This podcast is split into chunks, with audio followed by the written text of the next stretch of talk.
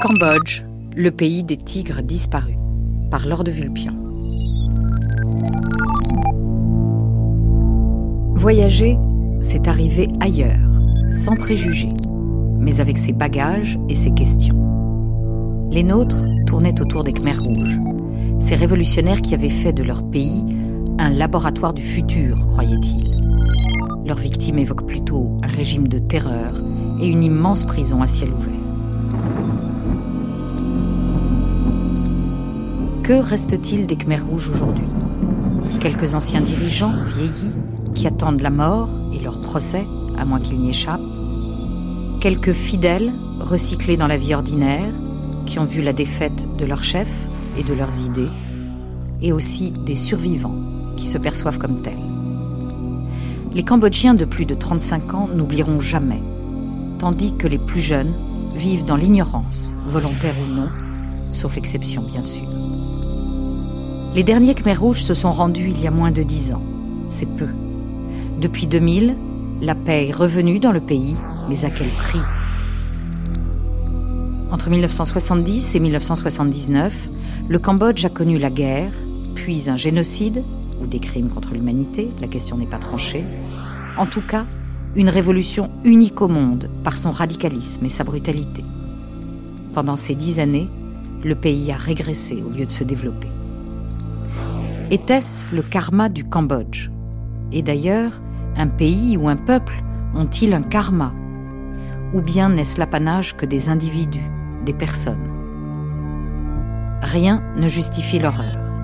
Trois ans, huit mois et vingt jours durant, 7 millions de Cambodgiens ont été asservis physiquement et mentalement, jusqu'à ce que mort s'ensuive pour près d'un tiers d'entre eux. Beaucoup ensuite ont préféré s'exiler plutôt que de rester sur leur terre natale, pourtant chérie. Depuis la fin du régime Khmer Rouge en 1979, des enfants sont nés par millions. En 30 ans, la population a doublé. Les jeunes d'aujourd'hui ne connaissent pas ou peu l'histoire récente de leur pays. Il est difficile de dire si c'est une chance. Au premier regard, la société cambodgienne semble amnésique, sourde, muette et aveugle à cet épisode de son passé qui se prolonge dans le présent. La confiance brisée n'est pas restaurée, la corruption gangrène encore le pays, la richesse de certains Pnompénois est insolente, le mépris envers les pauvres, éclipsé un temps par les Khmers rouges, est réapparu. Les paysans sans terre sont chaque jour plus nombreux. En ville, les cyclopousses sont les nouveaux rebuts de la société de consommation naissante. Les étudiants achètent leur diplôme, les fonctionnaires exercent plusieurs métiers, on achète son impunité ou un jugement clément. Il faut payer pour entrer à l'hôpital et payer encore pour en sortir avec une ordonnance. Mais le Cambodge a du pétrole.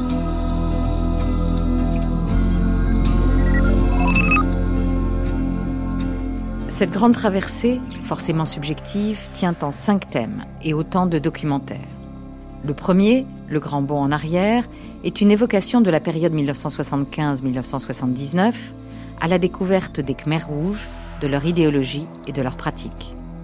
Demain, avec Fantômes et Tabous, nous tenterons d'évaluer les traces laissées par ce régime sur la société actuelle. Mercredi, nous découvrirons les spectres électroniques qui hantent aujourd'hui encore les traumatisés. Jeudi, nous poserons la question de la justice. Faut-il juger Qui et pourquoi? Le premier procès est prévu l'an prochain. Enfin, vendredi, loin des Khmers rouges, nous plongerons au cœur de la société khmer, prise, peut-être, entre le tigre et le crocodile. France Culture.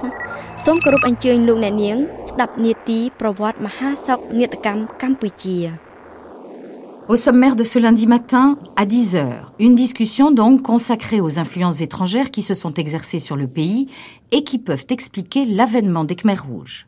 À 11 heures, nous retrouverons des voix venues tout droit du Cambodge, celles de survivants réchappés de la terreur et d'une mort annoncée, et aussi celle de Kyo Sampan, ancien président du Kampuchea démocratique et futur accusé devant le tribunal des Khmers rouges. Mais tout de suite, le Cambodge en archive, des années 30 à 1966, à la découverte d'un Cambodge mythique et révolu. ត្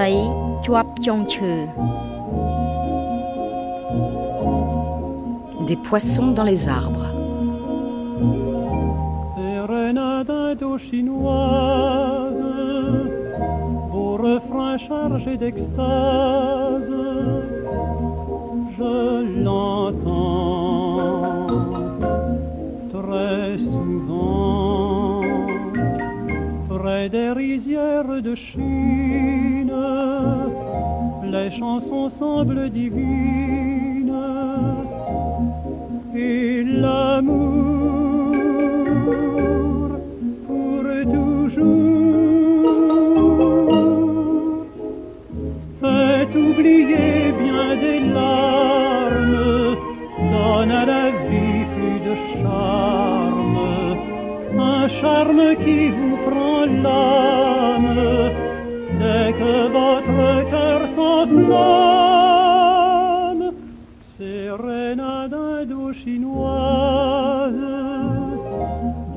Ariane Mathieu, bonjour. Bonjour.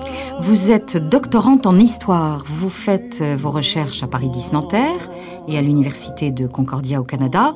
Et nous allons vous retrouver tous les matins de, de cette semaine à la même heure parce que c'est vous qui vous êtes plongé dans le fond d'archives sonores de l'INA. Pour commencer, je crois qu'il faut préciser un peu la démarche que j'ai choisie. D'abord, il ne s'agit pas d'un travail d'historien au sens strict, mais plutôt d'un travail impressionniste sur les grands moments qui ont fait l'histoire récente du Cambodge. Ensuite, l'exhaustivité est impossible dans la mesure où le fond de l'INA est l'expression d'un regard strictement français et daté. Enfin, sur les 50 heures d'archives à peu près que j'ai écoutées, il a bien fallu faire des choix. Alors cette émission porte globalement sur une période calme, dirons-nous, qui précède des années de tourment. Donc premier contact avec ces archives et perception de l'époque, le Cambodge, qui est considéré comme la perle de l'Asie, est apparemment une terre bénie des dieux. C'est au Cambodge que j'ai vu pêcher les poissons dans les arbres. Oui, dans les arbres, à la hauteur d'un bon deuxième étage. Cela se passe à la saison des pluies, dans la forêt inondée qui entoure le Tonlé Sap, ce grand lac intérieur qui est, dit-on, le plus poissonneux du monde. À l'époque des hautes eaux, les pêcheurs, par centaines, se glissent entre les arbres et suspendent leurs filets comme des hamacs d'une branche à l'autre. Le flot monte, les submerge, puis redescend. Il n'y a plus alors qu'à les ramener, lourds et brillants, d'une pêche miraculeuse.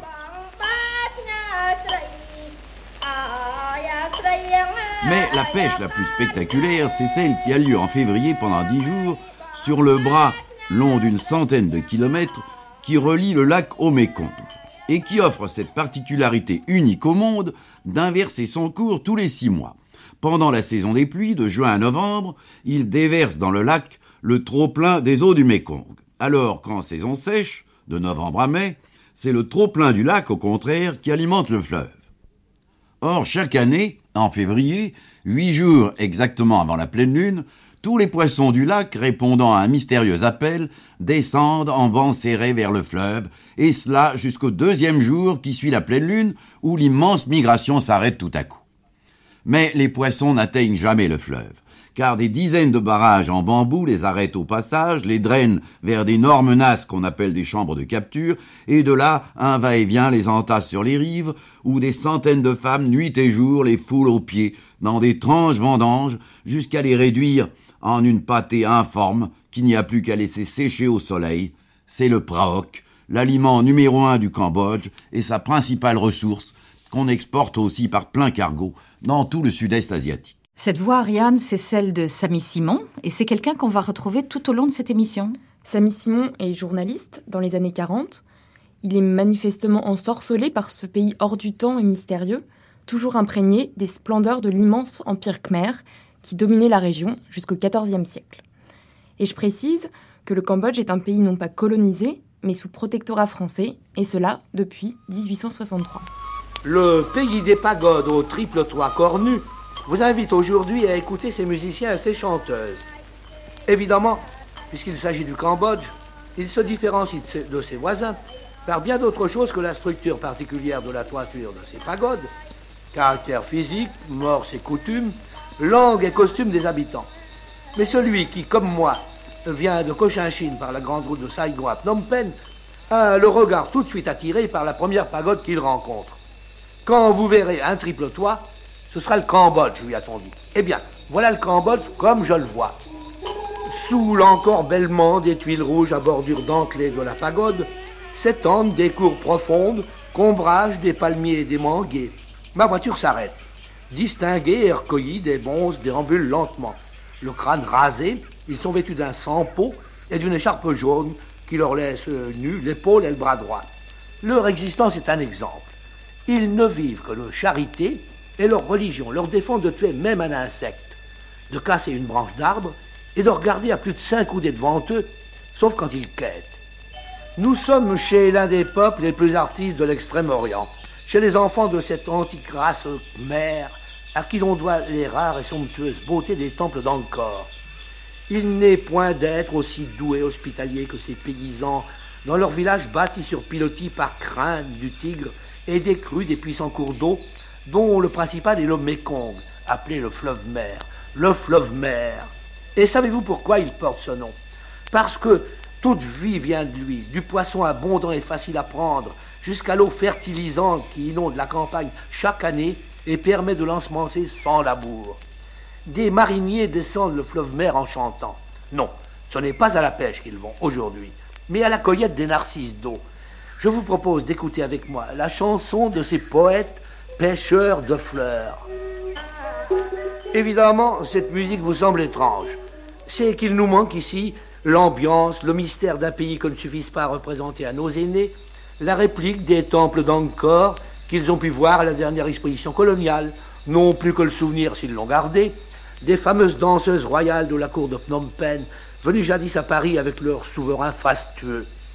Un étrange pays, vous disais-je, ce Cambodge qui brûle ses morts au cours de grandioses cérémonies, sur un bûcher haut de près de 60 mètres quand il s'agit du roi, ces morts dont, selon une croyance héritée de l'Inde, l'âme s'en va vers de nouvelles destinées au son des mélopées traditionnelles. Rien là-bas n'est semblable à ce qui nous enchante ici.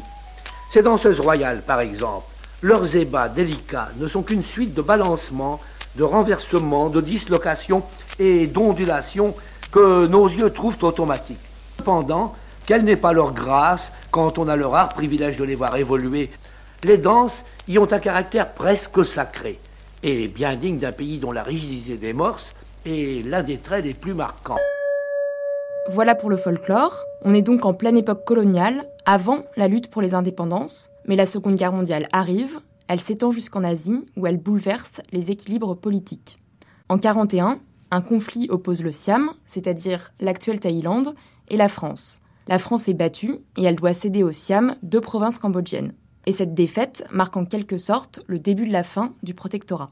La même année, toujours en 41, le roi du Cambodge meurt et Vichy lui choisit un successeur volontairement très jeune et donc a priori assez malléable, c'est Norodom Sihanouk. Enfin, en 1945, la Deuxième Guerre mondiale touche à sa fin en Europe, mais le Japon fait un coup de force brutal au Cambodge, il occupe le pays.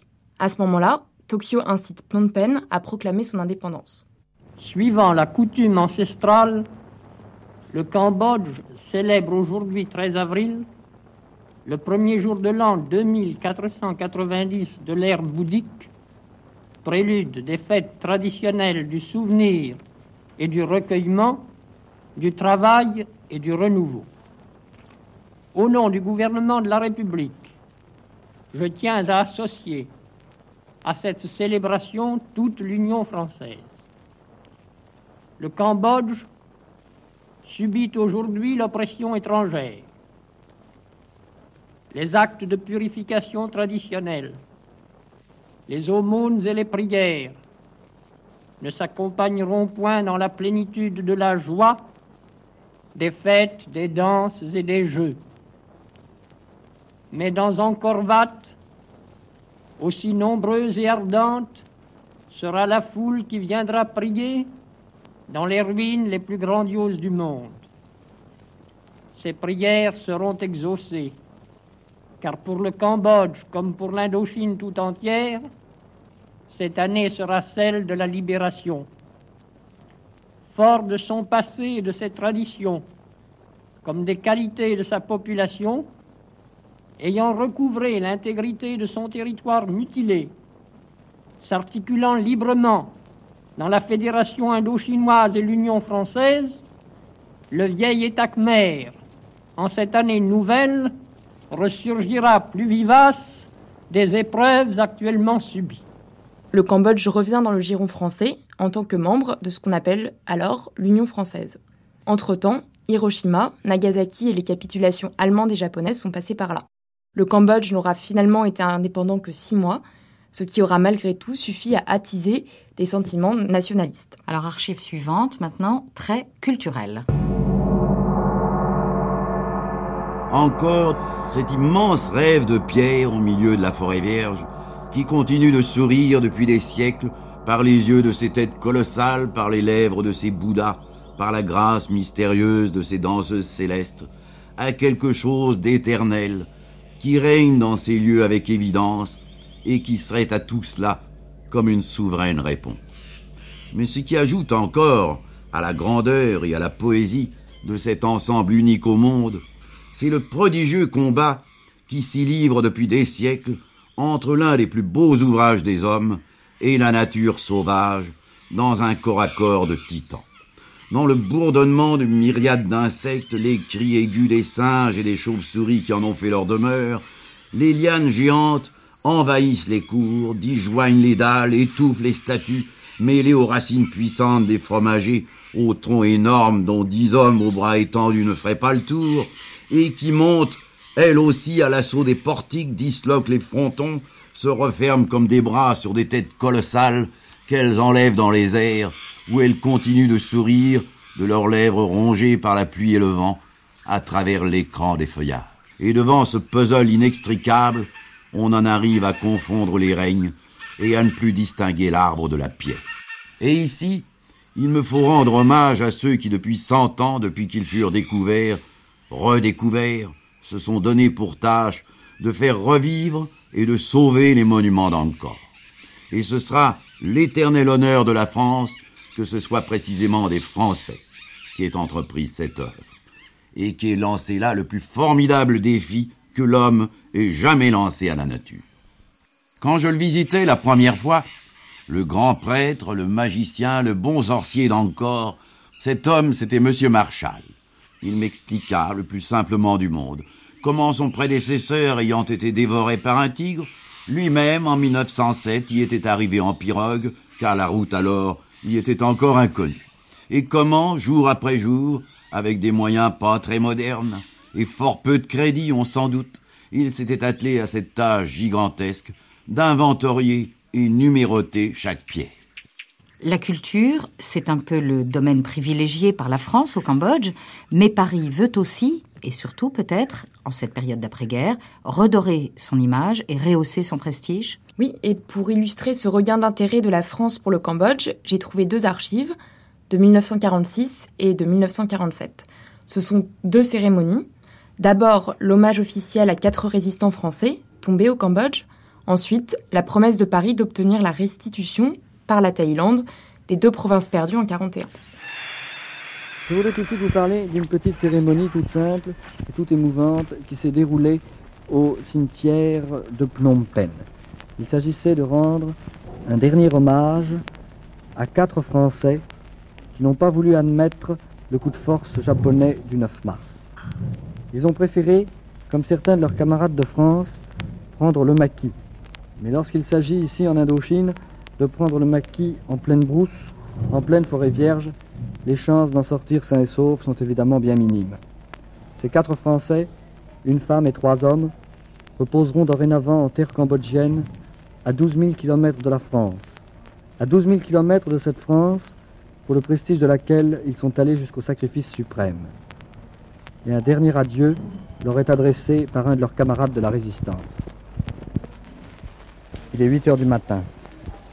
Les quatre cercueils sont alignés sur un rang, chacun recouvert d'un drapeau tricolore sur lesquels se détache maintenant une croix de guerre que vient de remettre l'amiral Thierry d'Argentlieu à titre posthume.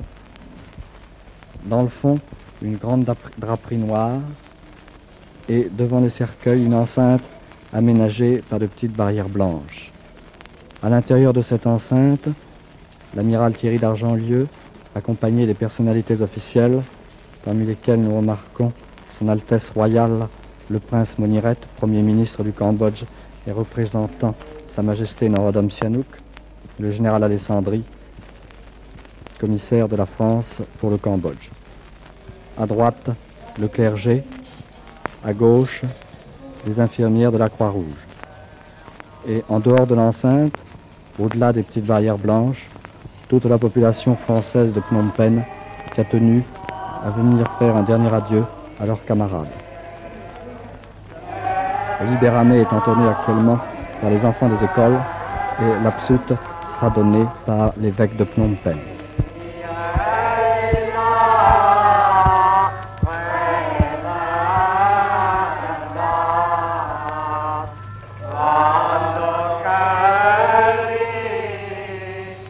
Dans ce cimetière, les tombes de Desjeux, d'Almagran, de Césari, de Berthaud, de Le Prince, parmi tant d'autres, et dans les provinces, les tombes de Grima, d'Antoine, de Weyer, de Prévost, de Tirznas, de Barbé, attestent l'importance du sacrifice.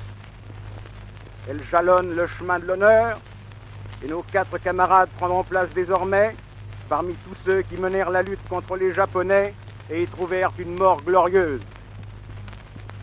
Le sang français a largement coulé. Il fut généreusement mêlé au sang des Cambodgiens qui, à leur poste, ont eux aussi fait le sacrifice de leur vie pour la grandeur et l'honneur de leur pays. Une glorieuse page d'histoire a été écrite dans une collaboration sacrée que rien ne pourra effacer.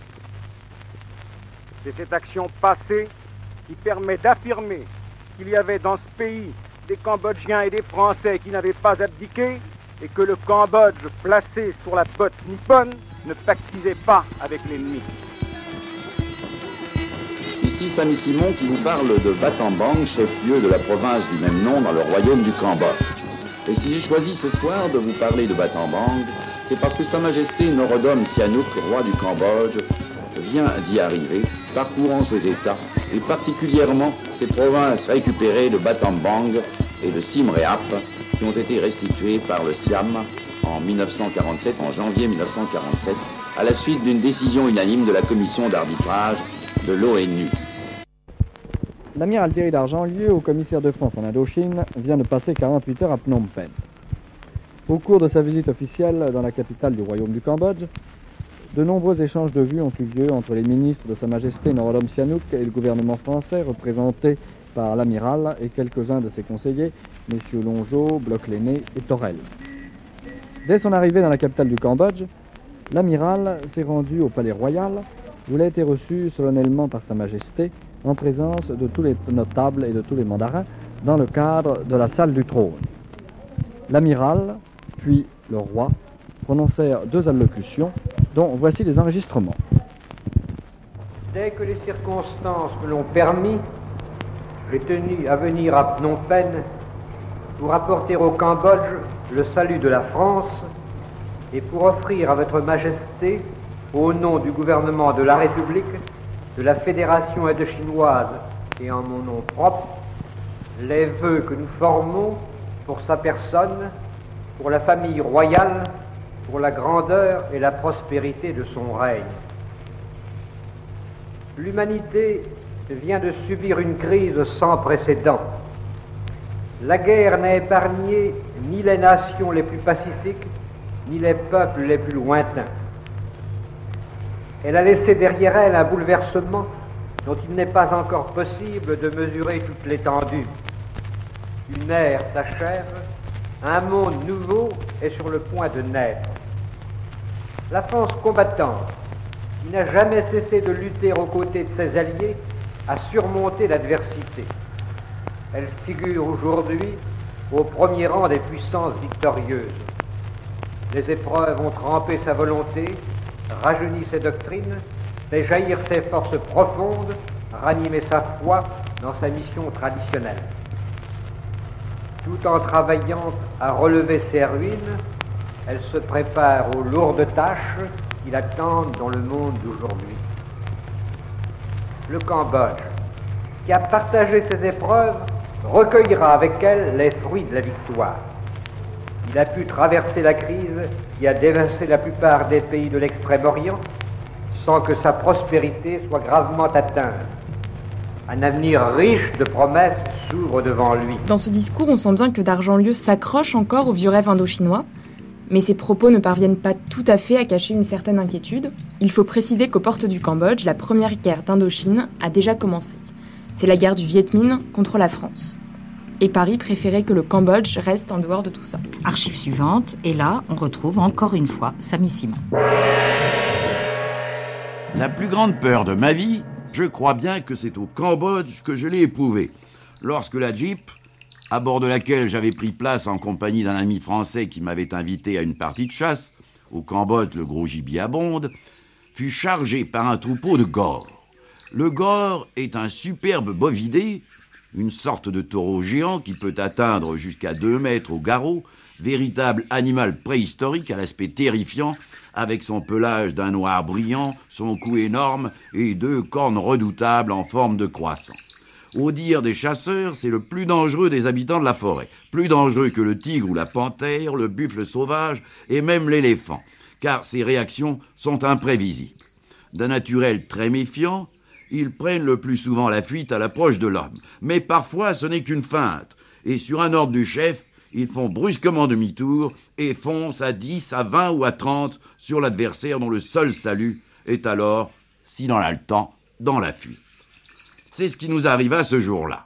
Nous roulions depuis bientôt trois heures dans une région très giboyeuse où abondait le cerf et aussi la panthère, et nous nous apprêtions à rentrer bredouille sans avoir rien vu qu'un cerf minuscule qu'on appelle le cerf cochon, dont la taille ne dépasse pas celle d'un gros chien, et que d'ailleurs nous avions manqué.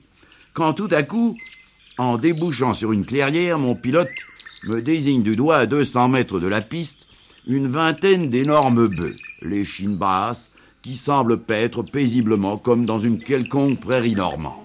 C'étaient des gores.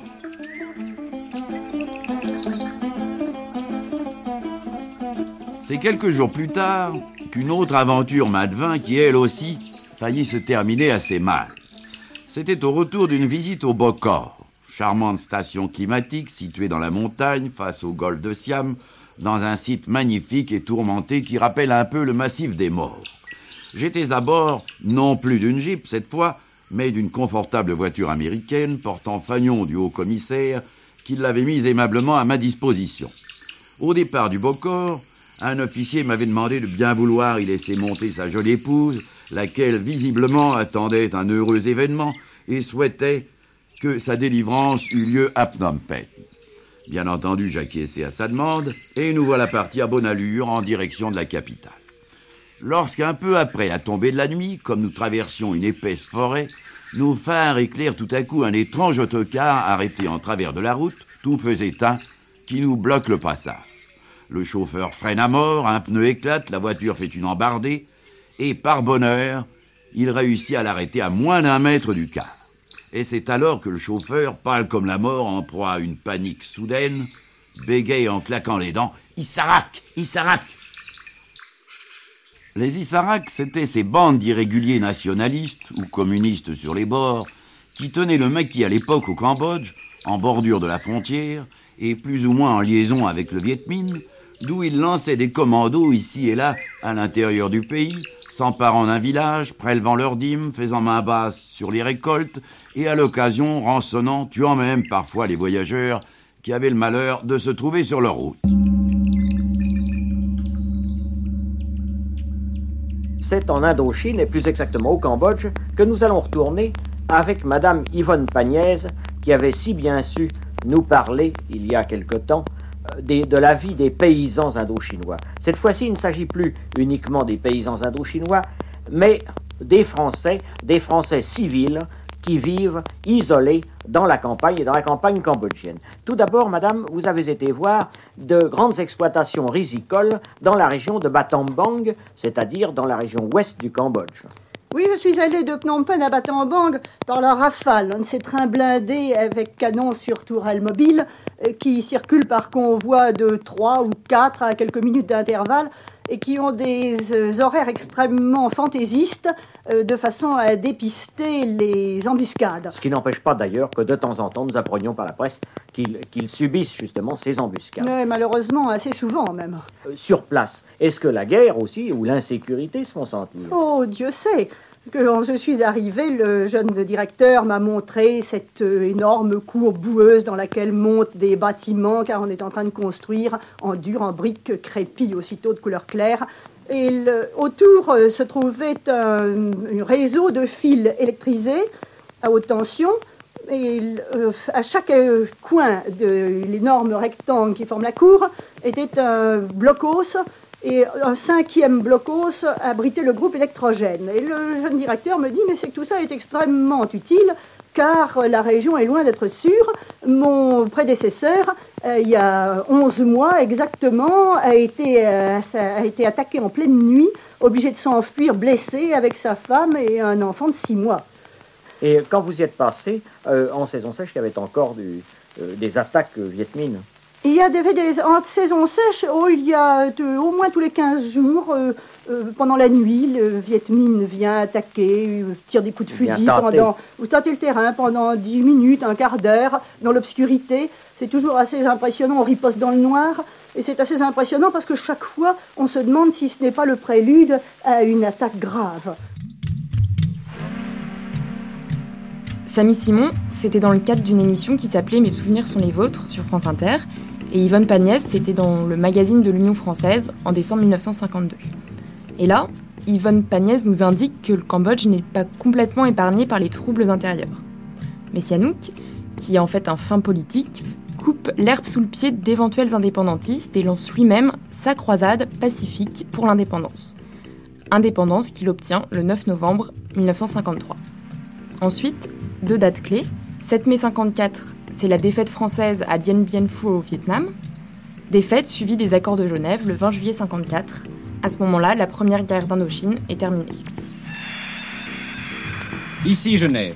Décidément, jusqu'à la dernière minute, aucune émotion ne nous aura été épargnée.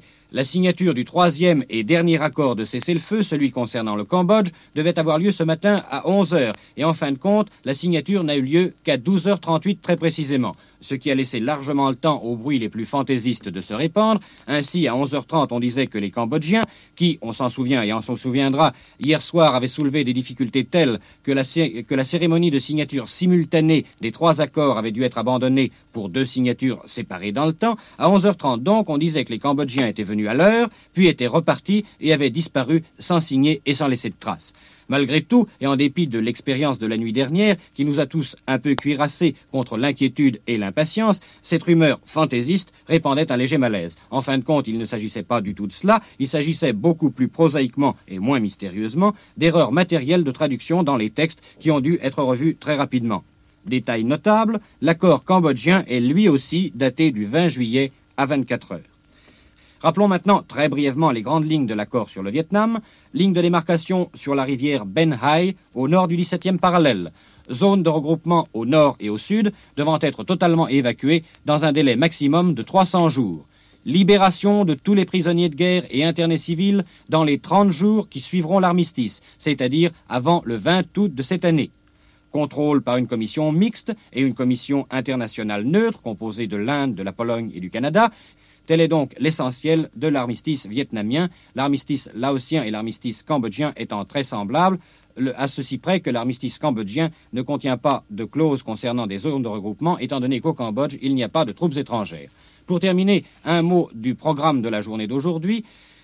Celle de M. Mendes France aura été très chargée. Dans la matinée, il a vu M. Menon et M. Do du Vietnam. À 11h, il a vu M. Molotov jusqu'à 12h30. Puis, à 12h30, il s'est rendu à Joliport. Je, m'excuse, il s'est rendu aux Ormeaux, résidence de M. Eden, où il a rencontré le ministre britannique des Affaires étrangères et M. Bedell Smith, le ministre adjoint des Affaires étrangères des États-Unis. Ensuite, il se rendait à Versoix, résidence de M. Chuen Lai, ministre des Affaires étrangères de Chine, qu'il avait invité à déjeuner en réponse à l'invitation que M. Mendes France avait offerte à M. Chuen Lai. Ici, Genève, radiodiffusion, télévision française. Alors après les accords de Genève suivent dix ans de paix et ce sont certainement les plus belles années du règne de Sihanouk.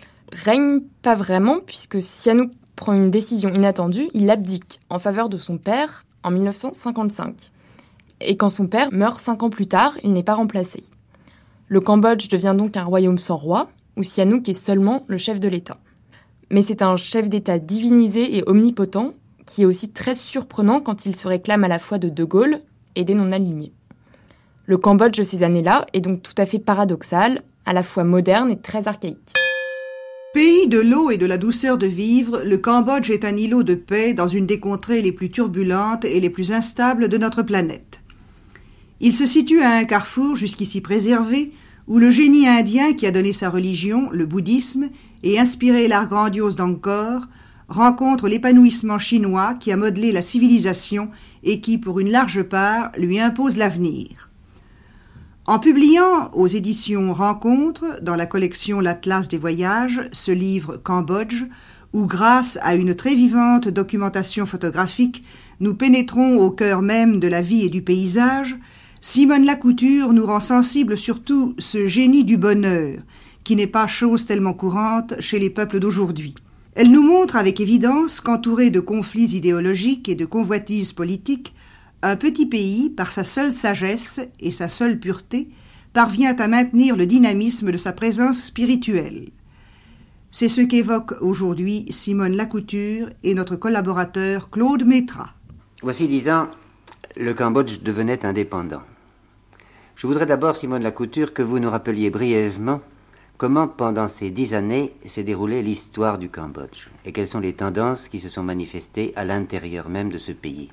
Il faudrait d'abord dire rapidement, avant de parler des dix ans de l'indépendance, rappeler rapidement comment le Cambodge est devenu indépendant, parce que il avait perdu son indépendance depuis le XIVe siècle, ce qui est donc fort ancien. Et après la grande puissance des rois Khmer au XIIe siècle, les Siamois, les, Thaïlandais, les Siamois avaient envahi euh, le Cambodge. Et euh, l'indépendance actuelle du Cambodge ne date que de 54, que de 1954. Euh, à la suite de la conférence de Genève, vous vous souvenez, les, États d'Indochine ont éclaté et euh, le Cambodge est devenu indépendant. Le roi qui régnait à l'époque, même avant l'indépendance, il régnait, à l'intérieur du, protectorat français, le roi Norodom Sihanouk était devenu roi en 41. Il était très jeune, il avait 19 ans.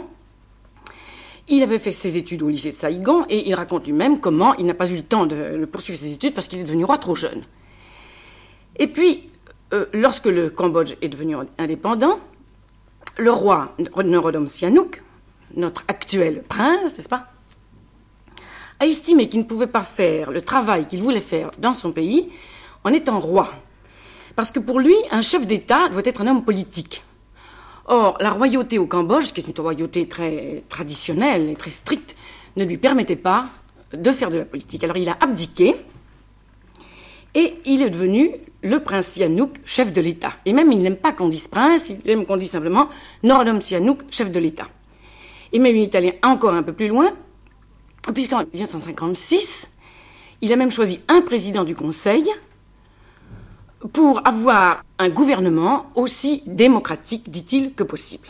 Donc maintenant, nous avons un État à la tête duquel il y a un chef d'État, qui pourrait s'appeler un président de la République, mais ce n'est pas un président, puisqu'en en fait, d'après la Constitution, euh, c'est un royaume, un chef d'État qui est Norodom Sihanouk, un président du Conseil et deux chambres élues au suffrage universel. Tout à l'heure, vous évoquiez cette voie du milieu et ce bouddhisme cambodgien. Or, nous avons beaucoup été étonnés ces temps-ci d'apprendre que dans les pays tout proches, enfin au Vietnam du Sud, un certain nombre de manifestations bouddhiques avaient pris une tournure que nous définissons mal, mais qui est très singulière. En est-il de même au Cambodge? Ce qu'il faut dire d'abord, c'est que le bouddhisme du Vietnam n'est pas le bouddhisme du Cambodge. Le bouddhisme du Vietnam, c'est une sorte de syncrétisme entre différentes religions et le bouddhisme Mahayana.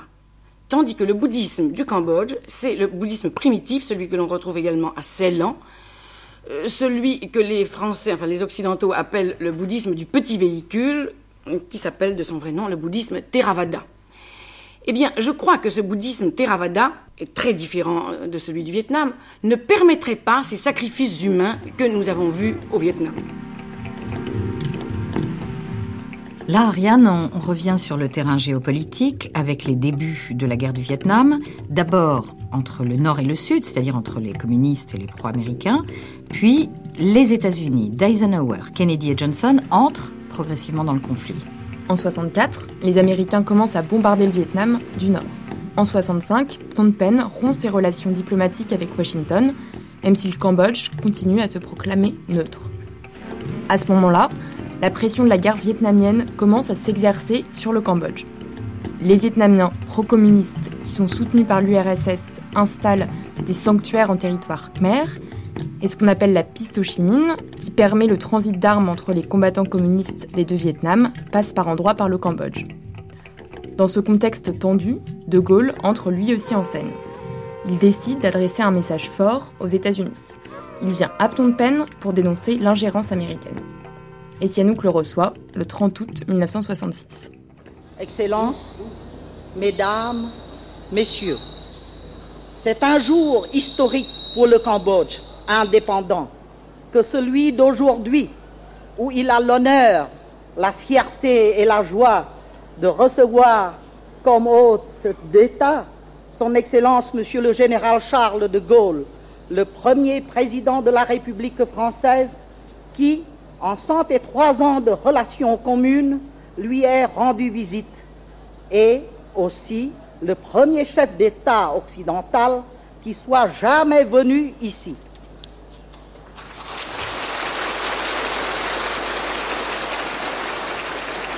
Monsieur le Président de la République, vous êtes à nos yeux le symbole d'une France chère au cœur de 6 millions de Khmer parce qu'elle est leur plus fidèle amie. Tous mes compatriotes, sans distinction de tendance, vous considèrent comme le plus illustre chef d'État d'Occident et l'un des plus grands hommes de tous les temps, le plus compréhensif, le plus sincère, le plus digne de notre admiration, de notre reconnaissance et de notre affection.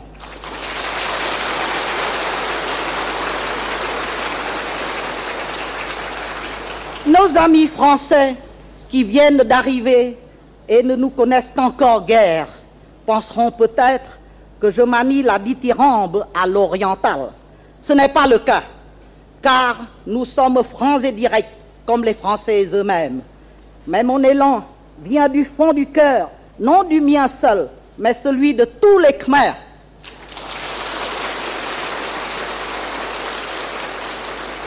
Vous vous trouvez ici, mon général, dans un pays souverain, francophile et très gaulliste.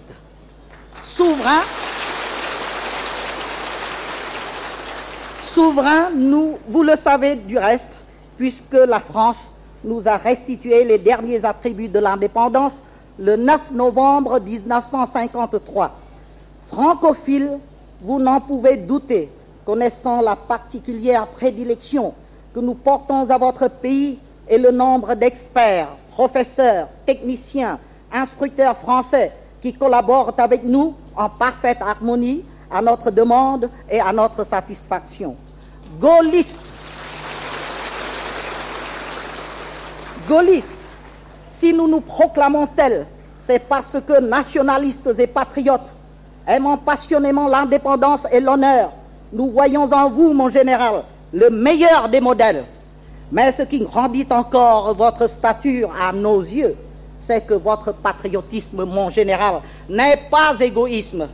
Vous avez, en effet, apporté le soutien le plus ferme, le plus constant, le plus décidé à notre Cambodge, mal connu et mal compris, soupçonné ou accusé de toutes parts, mais que vous savez, vous, être un État stable, uni, pacifique, désespérément attaché à son indépendance, une nation qui, voulant rester ce qu'elle est, refuse de renier ses amitiés et d'aliéner l'intégrité d'un territoire déjà réduit à sa plus simple expression par les aléas du passé et de l'histoire. Non, votre patriotisme n'est pas égoïsme, puisque vous menez, sans souci de ménager personne, une lutte courageuse et désintéressée pour aider l'infortuné peuple vietnamien, accablé par la guerre cruelle, inégale et injuste qui lui est imposée à retrouver la paix dans l'honneur, l'indépendance et l'unité.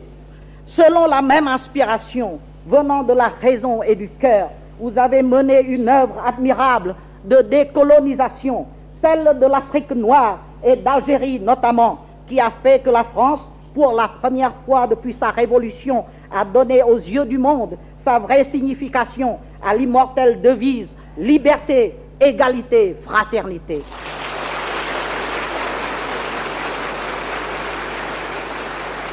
Il y a là un noble exemple que devraient méditer d'autres puissances qui se sont bornées à remplacer le colonialisme à la mode d'autrefois par un néocolonialisme plus dangereux peut-être parce qu'il est peu visible ou qui, oubliant leur propre tradition de liberté, essayent d'imposer leurs lois et leurs intérêts à des nations plus faibles. Grâce à vous, mon général, en Asie et dans d'autres continents, des peuples ont pu ne pas désespérer de l'Occident.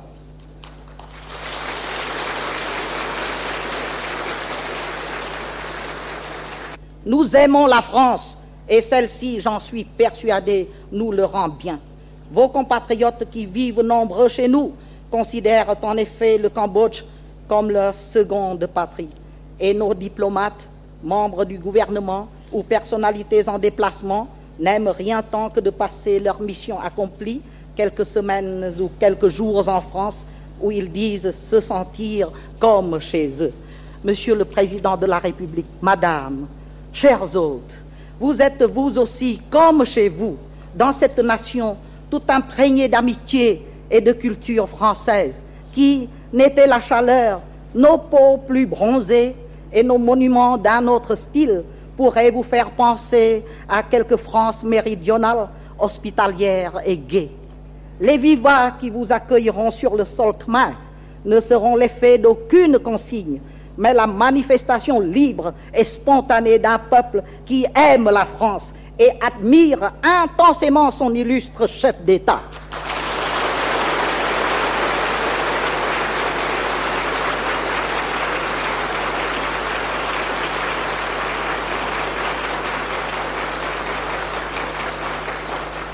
Je vous demande de nous excuser à l'avance pour les imperfections involontaires que vous pourriez constater dans notre accueil.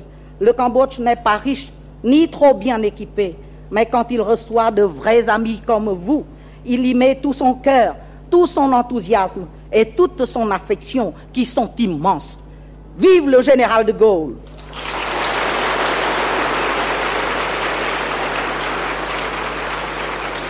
Vive la France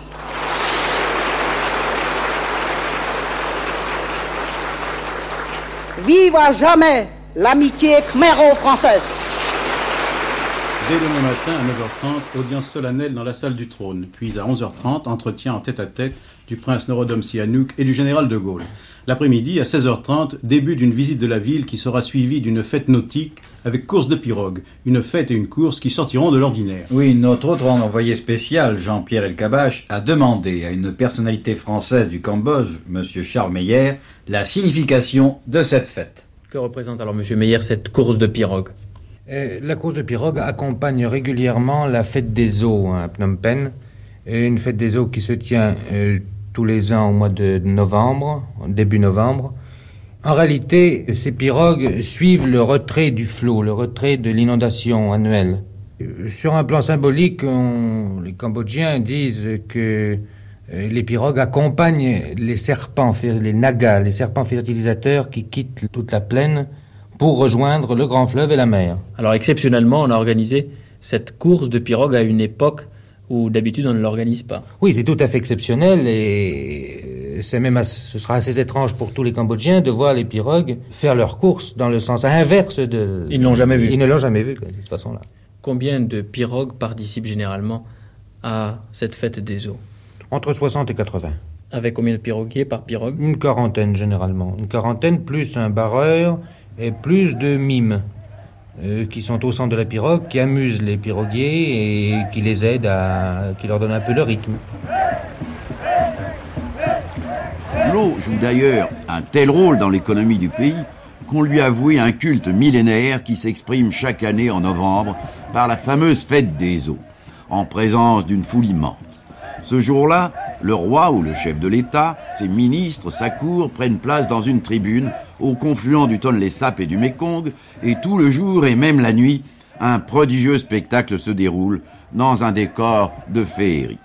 Avant le départ de la course, le roi descend sur la rive, un bonze lui présente une coupe d'or emplie d'eau lustrale, le roi s'en baigne le visage, puis tranche le cordon symbolique, libérant le passage des eaux, qui emportent du même coup les génies malfaisants vers la mer. Un coup de gong, et les pirogues alors prennent le départ, soulevant des gerbes d'écume à une vitesse incroyable.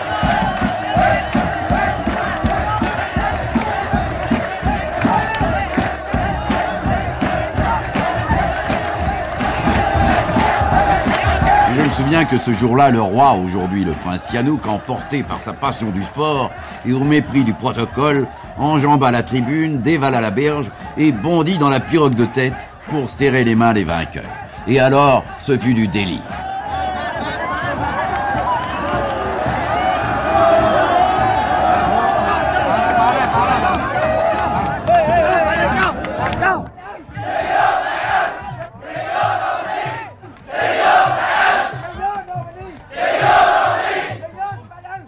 Cette mise en scène fastueuse de Sihanouk à l'intention de De Gaulle, c'est un peu le chant du cygne.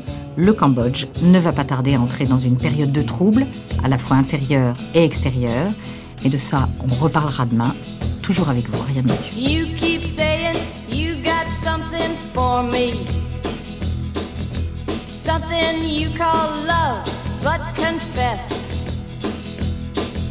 You've been a messin' where you shouldn't have been a messin'. And now someone else is getting all your best. These boots are made for walking, and that's just what they'll do. One of these days, these boots are gonna walk all over you.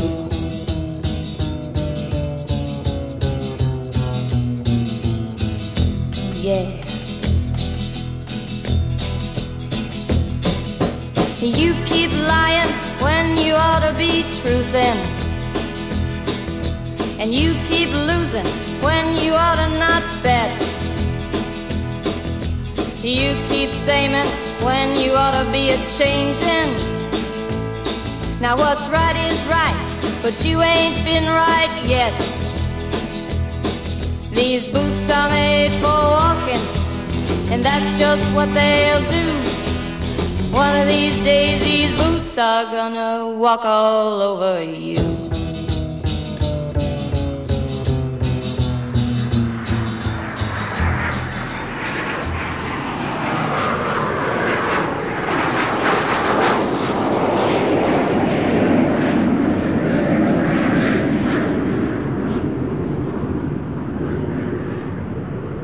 Demain, la montée des périls, 1966-1975.